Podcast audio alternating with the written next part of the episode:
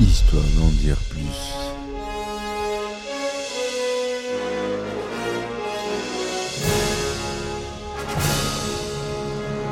Eh ben attendez, on est en France Allez, cul sec.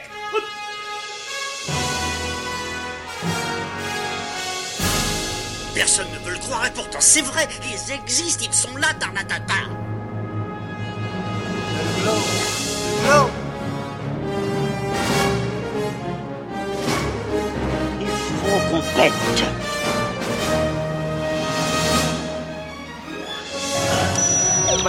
circuit branché, correcteur temporel temporisé.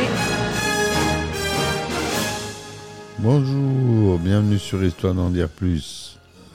Aujourd'hui, on attaque un film d'un réalisateur que j'aborde pour la première fois.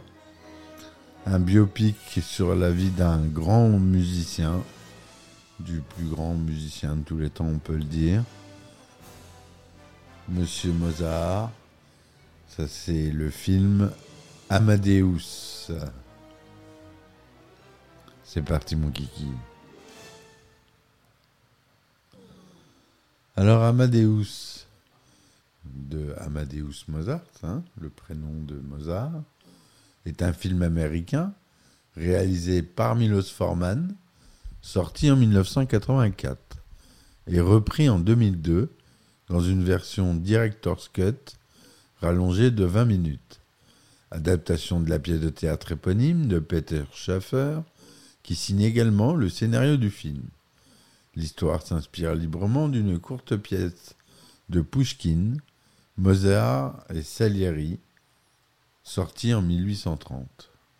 Le film est nommé pour 53 prix et en reçoit 40, dont 8 Oscars, dont celui de l'Oscar du meilleur film.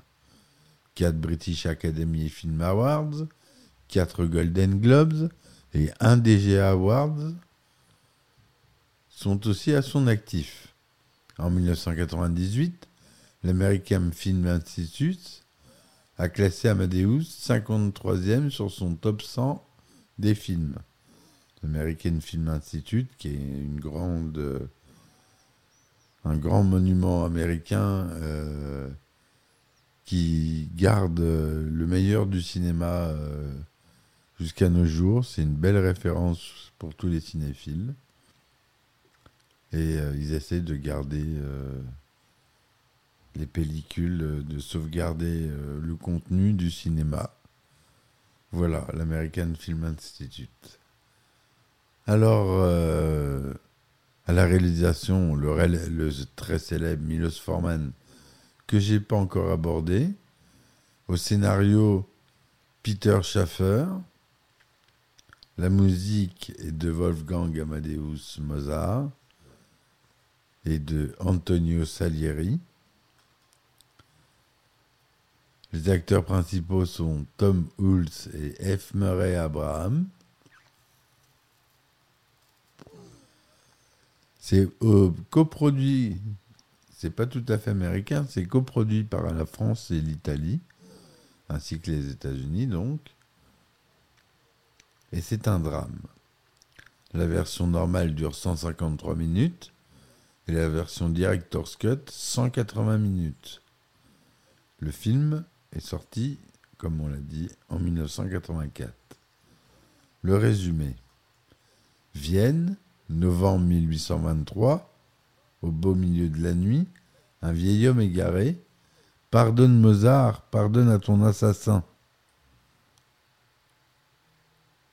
Sa chambre étant verrouillée, ses serviteurs tentent de l'allécher avec des pâtisseries, mais ce ne s'entendent que des sons étouffés d'un cri tranchant. Ils enfoncent la porte et tombent sur leur maître, tenant un couteau dans la main et la gorge ruisselante de sang. Cet homme n'est autre qu'Antonio Salieri, jadis musicien réputé et compositeur de la cour. Sa tentative de suicide le conduit tout droit à l'hôpital psychiatrique où il est entendu en confession par un prêtre, le père Vogler. Dès l'enfance, malgré son père, qui désapprouve ses ambitions musicales, il s'est voué tout entier au service de Dieu, s'engageant à le célébrer par sa musique au prix d'un incessant labeur et de sa chasteté. Pour prix de ses sacrifices, il réclame la gloire éternelle. La mort accidentelle de son père permettra à Antonio Salieri de prendre sa revanche et d'entamer une carrière au fait de laquelle on le nomme compositeur de la cour de l'empereur mélomane Joseph II. Son talent, lui vaut durant quelques années les plus hautes distinctions. C'est alors que le monde entend parler d'un jeune garçon du nom de Wolfgang Amadeus Mozart, promu à travers toute l'Europe par son père Léopold. Son brio enchante les plus grands personnages et les cours les plus brillantes. En 1781, cependant, le jeune Mozart fait irruption à Vienne, précédé d'une flatteuse réputation, mais sans grande éducation et d'une spontanéité qui détonne dans l'univers compassé de la cour. Mozart est en voie de devenir le plus grand compositeur du siècle. Salieri en est le premier convaincu. Quand on a du talent et qu'on est confronté au génie, comment survivre? Comprenant la menace que représente pour sa carrière le jeune Mozart, Salieri, fou d'orgueil, rejette Dieu et essaye d'évincer Mozart tout en l'approchant pour savoir pourquoi il est si doué. Voilà comment on peut résumer ce film euh, de 150 minutes. J'allais pas vous faire un détail, sinon ça serait un podcast d'une heure et demie. Mais en gros, voilà l'histoire. Une vengeance aigrie par le temps, aigrie par euh, le succès. Salieri veut se venger de Mozart. Voilà l'histoire. Donc, à la musique, on a bien sûr Mozart et Salieri dirigé par Neville Mariner. Le coordinateur de la musique est John Strauss. Pas de lien avec euh, le compositeur, mais c'est pourtant le coordinateur de la musique. Les très beaux décors sont de Patricia von Brandenstein. Au costume, on a Theodore Pistek. À la photographie, Miroslav Andrisek. Les sociétés de production sont The Soul Sense Company et AMLF, donc euh, société française, qui distribuera le film en France.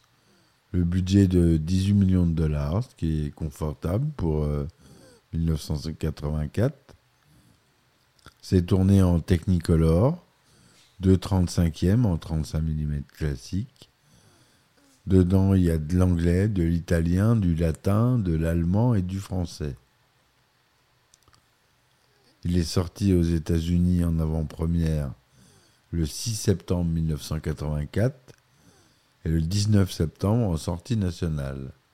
En France, il faudra attendre le 31 octobre 1984 pour voir le film. Tom Hulce incarne un Wolfgang Amadeus Mozart totalement fou. F. Murray Abraham, qu'on connaît pour sa gueule, parce qu'il a une gueule, cet acteur, joue Antonio Salieri. Elisabeth Berridge joue Constance Mozart. Simon Callot, Emmanuel Schnicknader. Roy Dautrice, Léopold Mozart.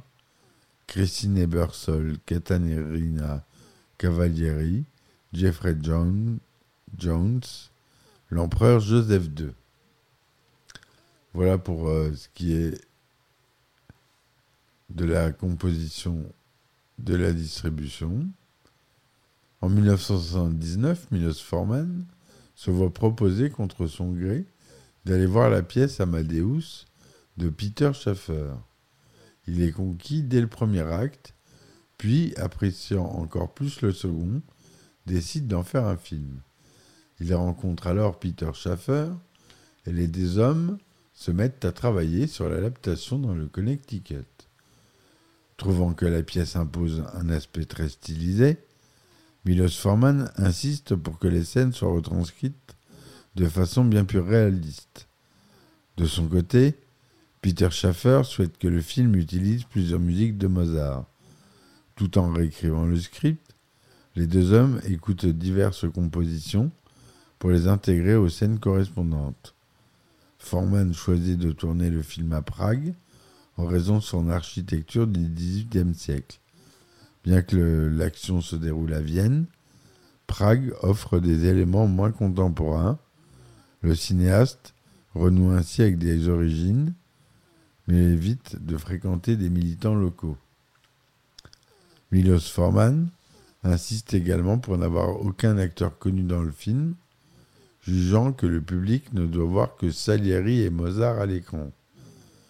Plus de 1400 figurants postulent pour divers personnages, alors qu'il doit auditionner un énième candidat pour le rôle de Mozart. Forman contacte F. Murray Abraham pour que celui-ci lise les répliques de Salieri face au candidat. En l'écoutant lire les dialogues, Forman se rend compte qu'Abraham est parfait pour incarner le grand rival d'Amadeus. Mais entre-temps, l'acteur part tourner Scarface avec Brian De Palma. Milos Forman le recontacte pour lui annoncer qu'il l'engage pour le rôle de Salieri.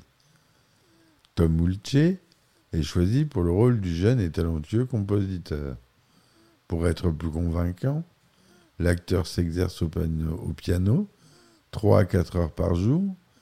Il ne sait jouer que de la guitare à l'origine. Le rôle de Constance Mozart est d'abord confié à Mike Tee, mais peu avant le début du tournage, l'actrice se déchire un ligament en jouant au football avec des enfants et doit s'arrêter pendant cinq semaines. De retour à New York, Milos Forman et Peter Schaffer se retrouvent avec 60 candidates venant auditionner. Il hésite entre deux postulantes et décide finalement de les emmener en Europe. Une fois sur place, il tranche pour l'une d'entre elles, Elisabeth Berridge. Milos Forman contacte aussi Vincent Ciavelli, après l'avoir déjà dirigé dans Vol au-dessus d'un nid de coucou, pour incarner le valet de Salieri. Le temps de la scène d'ouverture, malgré un planning serré, l'acteur fait un aller-retour à Prague pour filmer un plan extérieur sous la neige, tandis qu'un autre plan intérieur serait filmé plus tard en studio. Simon Callot, engagé pour jouer Shin connaît bien le scénario, puisqu'il avait lui-même incarné Mozart dans une représentation de la pièce au Royal National Theatre en 1979. Mark Hamill, on connaît bien pour avoir joué Luke Skywalker de Star Wars, ayant lui aussi interprété le jeune compositeur sur scène, a auditionné pour le même rôle, mais Forman l'a refusé à cause de Star Wars. C'est apporté malheur à Marc Hamill. Hein. Les trois premières semaines, ben, elles sont uniquement consacrées aux séquences avec Salieri euh, quand il est âgé et hospitalisé. Abraham, F. Murray Abraham, se lève tous les jours à 4 heures du matin pour euh, avoir 4 heures et demie de maquillage pour être vieilli. Pour éviter de laisser aller, l'acteur en profite pour répéter son texte et travailler sa gestuelle. L'extérieur de l'hôpital, c'est en fait un bâtiment dont le rez-de-chaussée est occupé par un mouvement communiste.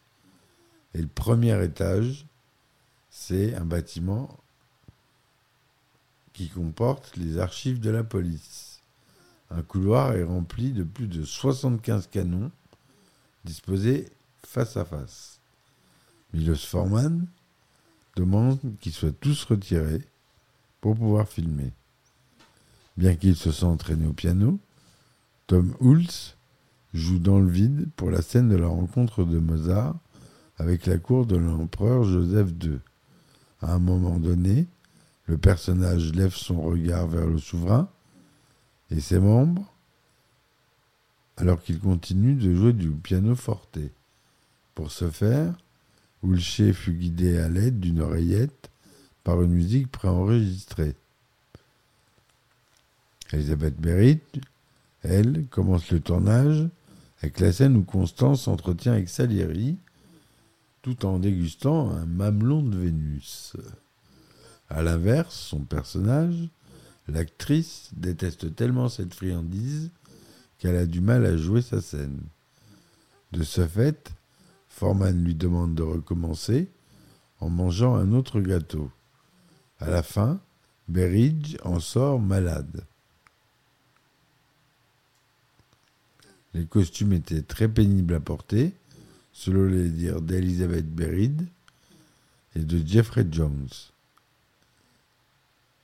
Quasiment inchangé depuis le XVIIIe siècle, c'est le, le, théâtre baroque Thiel de Prague, où s'est déroulée la première de l'opéra de Don Giovanni en 1787, qui fut utilisé pour les séquences d'opéra. C'est pas euh, n'importe quelle salle. Hein.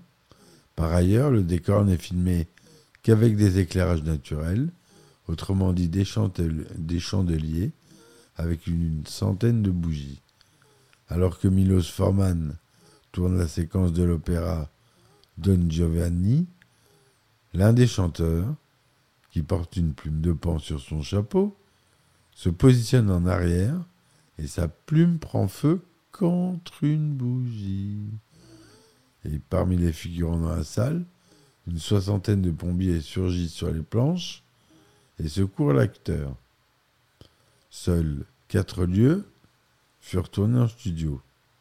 La chambre de Salieri à l'asile, l'appartement de Mozart, l'escalier et le théâtre de vaudeville. Les autres prises de vue, c'est en décor naturel.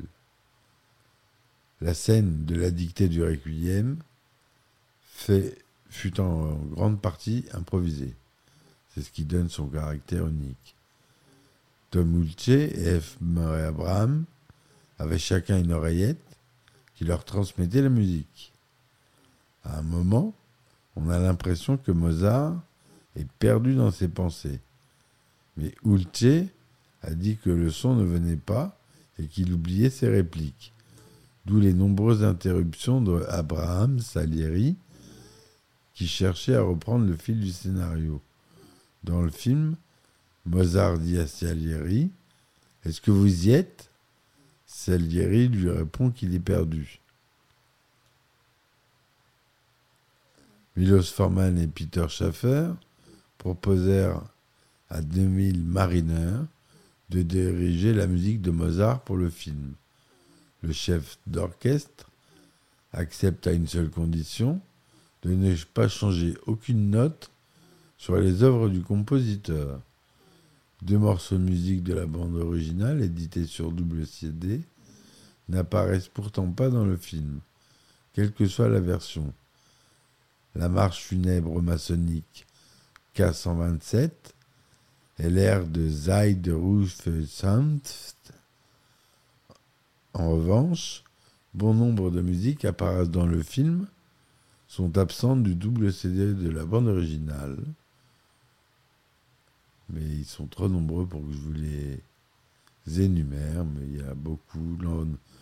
L'enlèvement du sérail, les noces de Figaro, la flûte enchantée, Don Giovanni, des concertos, des symphonies. Le film a reçu un accueil critique très favorable, recueillant 93% de critiques positives, avec une note de 8,6 sur 10 sur Rotten Tomatoes, basée sur 96 avis. C'est beaucoup, 93%. Hein. Il doit être classé dans le top 50. Sur Metacritic, il obtient une note moyenne de 88% pour 28 critiques. En France, le site Allociné propose une note moyenne de 4,5 sur 5, ce qui est énorme en France pour Allociné. hein. Ils sont durs Allociné des fois. hein. Sur 8 titres de presse, sur une critique de 8 titres de presse. Outre ces 8 Oscars et ses critiques extrêmement positifs, Amadeus est classé parmi les 101 meilleurs films de tous les temps sur le site IMDB, une référence. Et comme euh, je vous l'ai dit tout à l'heure, il est inscrit à l'American Film Institute à la 53e place dans la liste établie en 98 des 100 meilleurs films américains de l'histoire du cinéma. Le film a recueilli 51 millions de dollars aux États-Unis. Il a réalisé plus de 4 550 85 000 entrées en France, qui est énorme en 84, lui permettant de se classer à la quatrième place du box-office. Ulche et Abraham furent tous deux nommés pour l'Oscar et le Golden Globe meilleur acteur pour le même film. Abraham obtint la plupart des prix, dont l'Oscar et le Golden Globe. Donc il a, il a eu l'Oscar meilleur film, meilleur réalisateur, meilleur scénario adapté, meilleur acteur, meilleur directeur artistique, meilleure création des costumes, meilleur maquillage, meilleur son. Et je ne parle pas des autres, euh, récompenses, euh, meilleur réalisateur, meilleur acteur, meilleur film, euh, les Golden Globes, etc.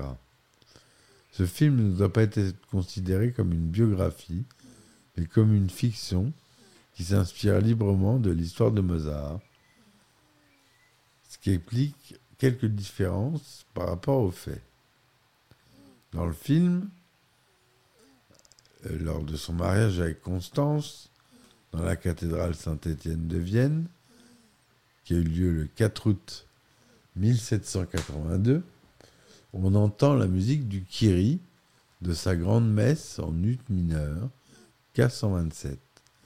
En réalité, cette messe n'a été jouée qu'une seule fois du vivant de Mozart, mais l'année suivante, à Salzbourg, le 26 octobre 1783.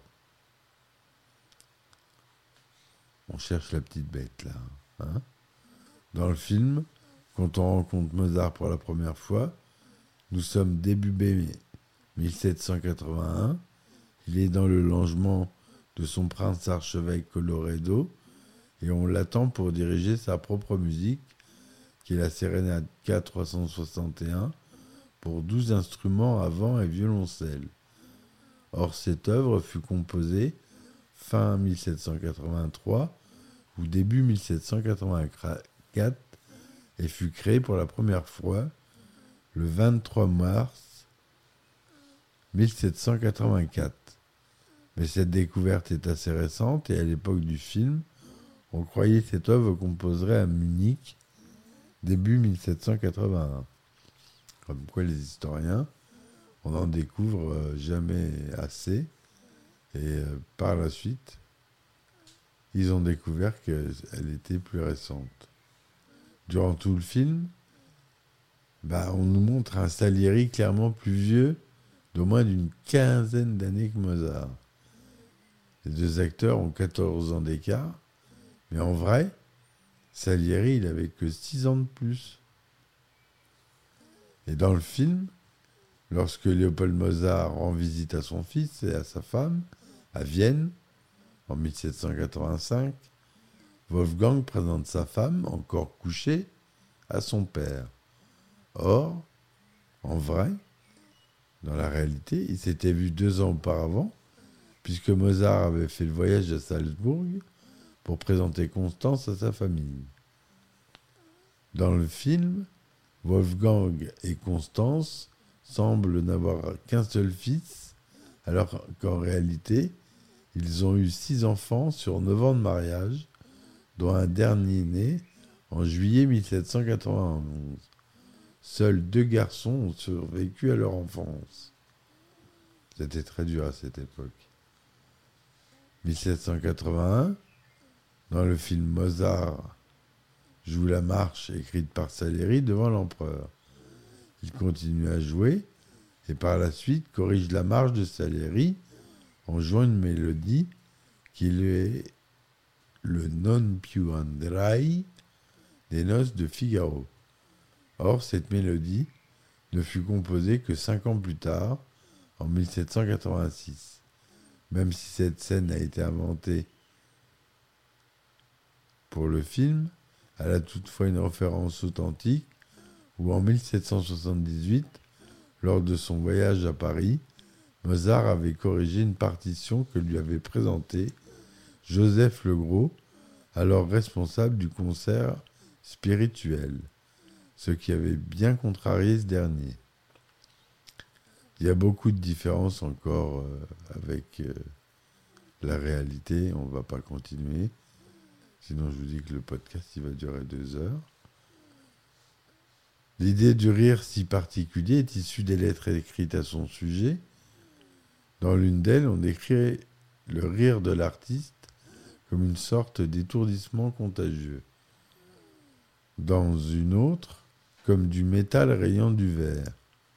En revanche, aucun témoignage ne confirme la, la chevelure hirsute dans le film La Fume, sans doute inspirée de celle de Beethoven et de toutes les représentations de l'époque, qui le montrent coiffé selon la mode de l'époque et le plus souvent poudré.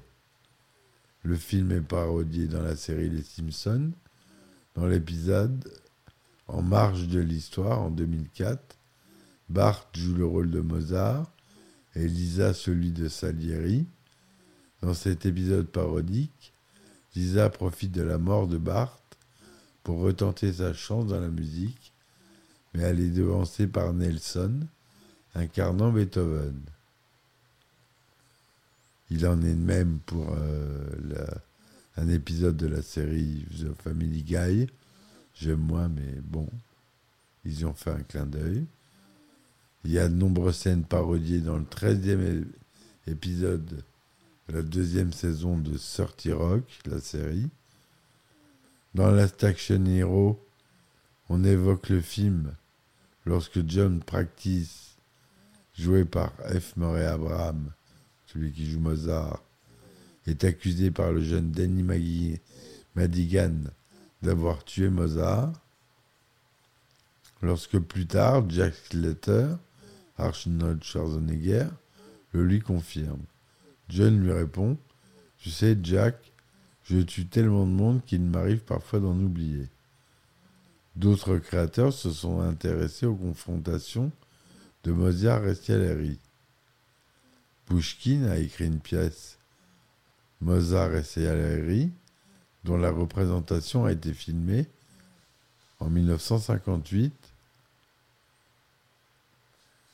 Et voilà ce que j'ai pu trouver euh, comme autre euh, représentation de ce duel euh, Mozart-Salieri. Une version longue Director's Cut de 2h53 a été présentée à la Berlinale 2002, puis distribuée internationalement avec des scènes supplémentaires, dont le personnage de Michael Schlumberg, interprété par Kenneth Macmillan. Notons que la version originale de 2h33 est parfois diffusée également avec un intertitre Director Cut, ce qui peut prêter à confusion. Dans la version française, au lieu de simplement doubler les passages inédits, il fut décidé de redoubler entièrement le film. Seuls Luc Hamé et Claude Giraud retrouvèrent le rôle de Mozart et Joseph II. Aucun des autres comédiens de l'époque n'a participé à cette nouvelle version, alors que beaucoup étaient alors encore vivants et en activité, excepté Jean Michaud et Jacques Deschamps, décédés un an auparavant.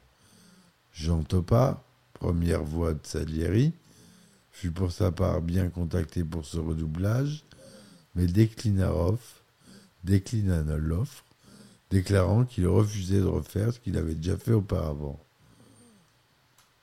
Ça peut se comprendre, mais pourtant le son était quand même tourné. Euh... Je sais pas pourquoi ils ont voulu redoubler euh, tout le film. C'est un peu stupide. C'est pas voir ça les productions de cinéma. Voilà ce que je voulais vous dire sur ce film, mes amis. J'espère que cette chronique vous aura plu et vous aura donné envie de voir ce film. N'hésitez pas à vous abonner, à laisser des likes et des commentaires. Ça aide beaucoup la chaîne.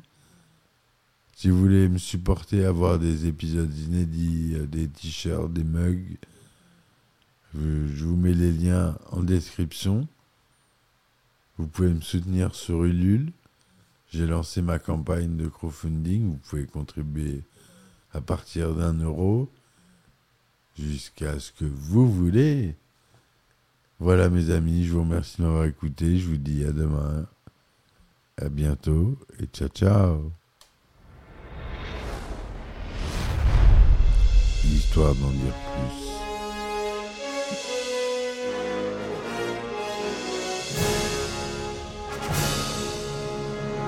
Eh ben attendez, on est en France. Allez, cul sec.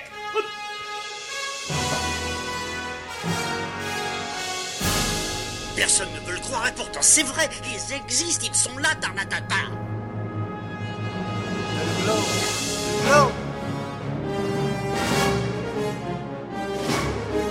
Il faut qu'on pète.